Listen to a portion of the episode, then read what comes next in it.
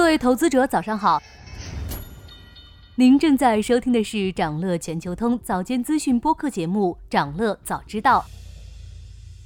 今天和大家聊聊最近下跌不少的苹果。一月四日美股收盘，纳斯达克综合指数经历了连续五个交易日下跌，这是继二零二二年十月以来首次。上年撑起美股上涨的科技七巨头这次领衔下跌，苹果更在元旦开盘后跳空低开。三个交易日跌幅超过百分之五，市值蒸发一千六百五十一亿美元，和人民币约一点一七万亿元。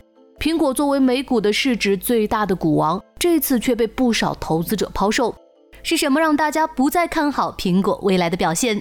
金融市场没有无缘由的偏爱苹果，这次下跌的一个重要原因就是机构对其下调评级。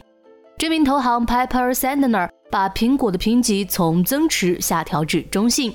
这家机构认为苹果的销量增长率见底，库存水平也堪忧。另一家机构对苹果的看法更为悲观，巴克莱银行直接把苹果的评级下调到了减持，主要是由于 iPhone 系列销量不济。机构评级下降最多影响苹果一家，这次是整个科技股集体回调，所以苹果的下跌还有市场因素在内。市场又发生了什么变化呢？美国科技股的回调叠加十年期美债收益升破百分之四，无一不在说明市场盲目乐观的情绪已经消退，开始思量美联储降息的不确定性。美联储有意降低市场对降息的过度预期，暗示可能会保持一段时间的高利率。另一盆冷水彻底将市场红温的情绪降了下来。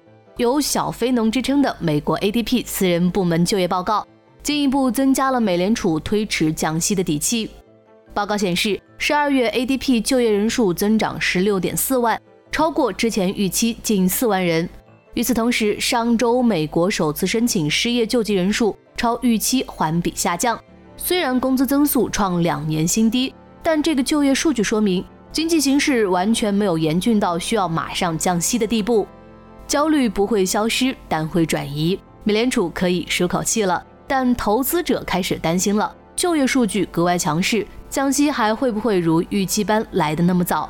降息力度还有没有那么大？情绪退潮，资金自然也会变得谨慎，从科技股流出也就不意外了。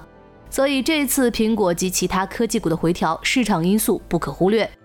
另外，科技巨头高管们抛售股票的行为，也降低了市场对科技股的信心。Meta 的创始人扎克伯格每一天都会卖掉几万股 Meta 的股票。他提交相关记录也是为了接下来可以继续抛售。抛开外因，苹果自身就没有问题吗？当然有，并且还不小。从财报数据来看，苹果是科技七巨头中唯一一家连续四季度营收缩水的企业，坐拥最大市值，但财务表现却难尽人意。这轮苹果蒸发这么多市值也就不意外了。从2021年11月以后，苹果的市值始终领先微软一线。